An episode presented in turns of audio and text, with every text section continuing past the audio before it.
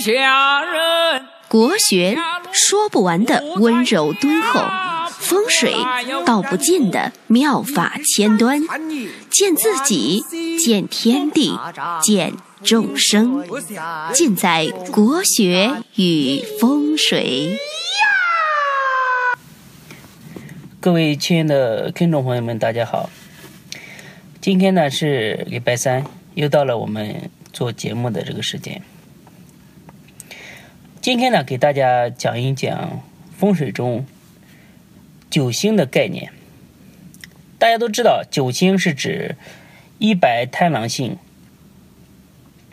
二黑巨门星、三碧禄存星、四绿文曲星、五黄廉贞星、六白武曲、七赤破军、八白左辅。九紫右弼。那九星呢？它是来自于古代的天文学。大家知道，在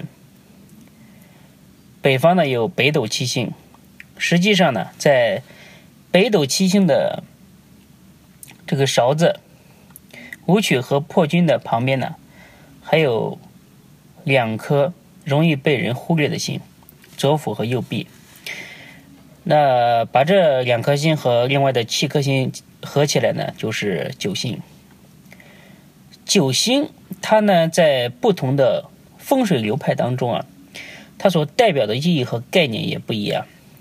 一般来说，大家呢听说九星就容易就是想到悬空风水上去，呃，那个星星啊飞来飞去。那悬空风水呢？我们一般称其为理气派，就是它呢根据九星的这个排盘呢，给一个坟墓或者是呃宅院来算命，看看哪一年好，哪一年不好。它的缺点呢，就是说容易只盯着那张盘，而忽略了这个峦头的作用。其实呢，任何一个风水局，它必须是龙、沙、穴、水。这四大关键因素的友情的搭配，搭配的不有情，它不能得大富贵；搭配的不无情，它不能出大祸害。所以呢，他忽略了峦头这个根本啊，只谈理气，往往是舍本逐末。那我们的风水呢，它主要是综合了这个。阳宫的水法和赖布衣的这个杀法而而成的这个财官风水学，它呢可以根据这个周遭的环境立宅相或者是碑相，要财则可催财，要官可以催官。好的风水师傅啊，他一定是一个最好的大地的裁缝。他拥有一双慧眼，去发现这个自然的鬼斧神工、天造地设，然后呢，借这个天地自然万物的能量啊，为人来求富贵。那今天呢，给大家简单的介绍一下这个九星的概念和作用。以后呢，大家呢可以慢慢的来深入的了解，让大家呢慢慢的。去悟得里面的三昧吧。那九星呢？它各有吉凶，其中贪狼星、巨门星、武曲星和左辅星、右弼星为五大吉星，各主财官喜庆之事。那像禄存星、文曲星、廉贞星和破军星呢？它是四大凶神，各主这个病灾、饥饿。那贪狼星，它也称其为生气星。这个呢，它主人聪明、孝顺、财运旺盛。这一颗星星最大的特点呢，就是旺丁，就是对后代啊，对这个人丁比较有帮助。那有些风水师啊，为人做宅或者是为人造葬，会问这个客户说。你是要旺财还是要旺丁？他呢会根据你的要求呢会有所侧重。所以说，厉害的风水师啊，真的很牛。是不是感觉就像一个你碰到一个白胡子老爷爷，忽然告诉你说：“我来满足你三个愿望。”就是这么神奇。不过呢，像白胡子老头啊，可能你一辈子也不一定能够有这个运气来碰到。但是呢，高明的风水师啊，他确实可以帮你达成这个愿望。如果你回答要人丁，他基本上呢会在贪狼星上做文章，大旺人丁。在水法上，贪狼星如果合局啊，一般容易出文人。现在来说呢，就是说出这个大学生。比如清华北大能够登堂入室，呃，在古代来说呢，就是说文贵；那现在来说呢，就是说可以做公务员嘛。那巨门星也称为天一星，这颗星呢，它催财比较给力，像五鬼运财啊，就是利用巨门水的这个威力。阴宅如果煞水啊搭配的特别好，它会出神童，就是过目不忘，这种神一般的。存在，在阳宅上来说啊，一般是一般来说能够帮助人的健康运。有些人啊身体不好，就在天一方安床，确实会对你的健康比较有好处。那巨门星呢，它主人忠厚老实、勤俭持家，也出官员。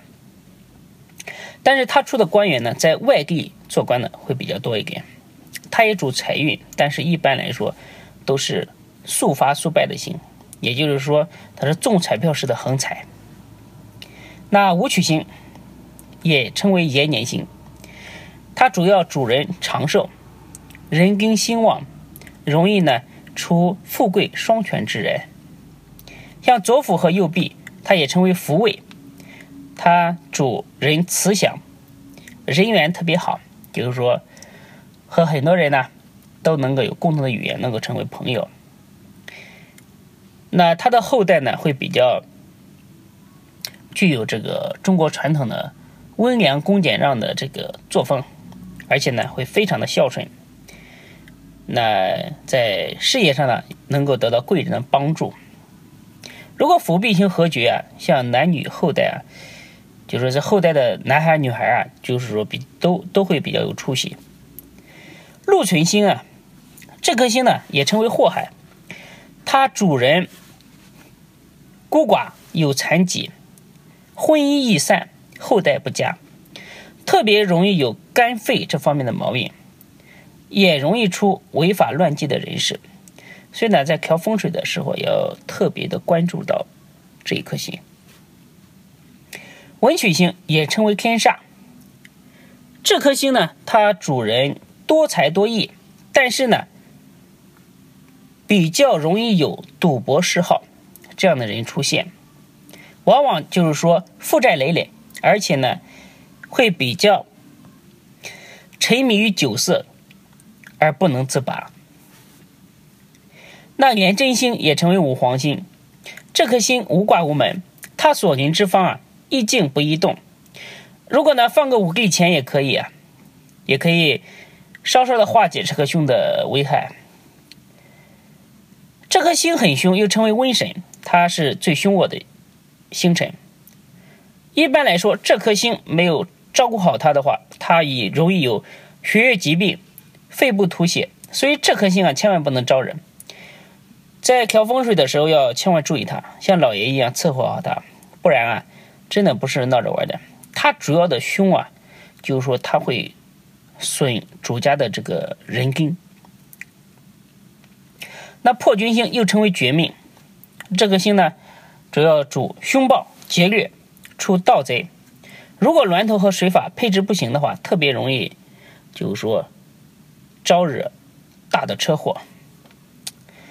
好了，今天呢，把这个九星简单的概念和它的主事给大家简单的介绍一下，大家呢可以听一下，以后呢慢慢给大家深入的来讲怎么样用。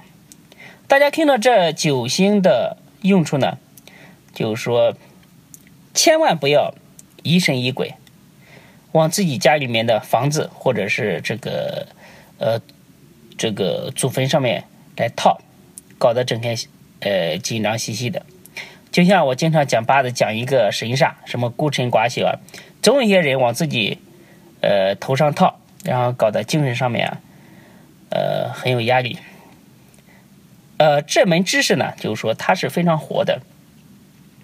有的时候呢，你虽然有这颗不好的心出现，但是这个在整个局里面呢，它如果构成不了很大的威胁，就是说也不会有太大的凶势来出现。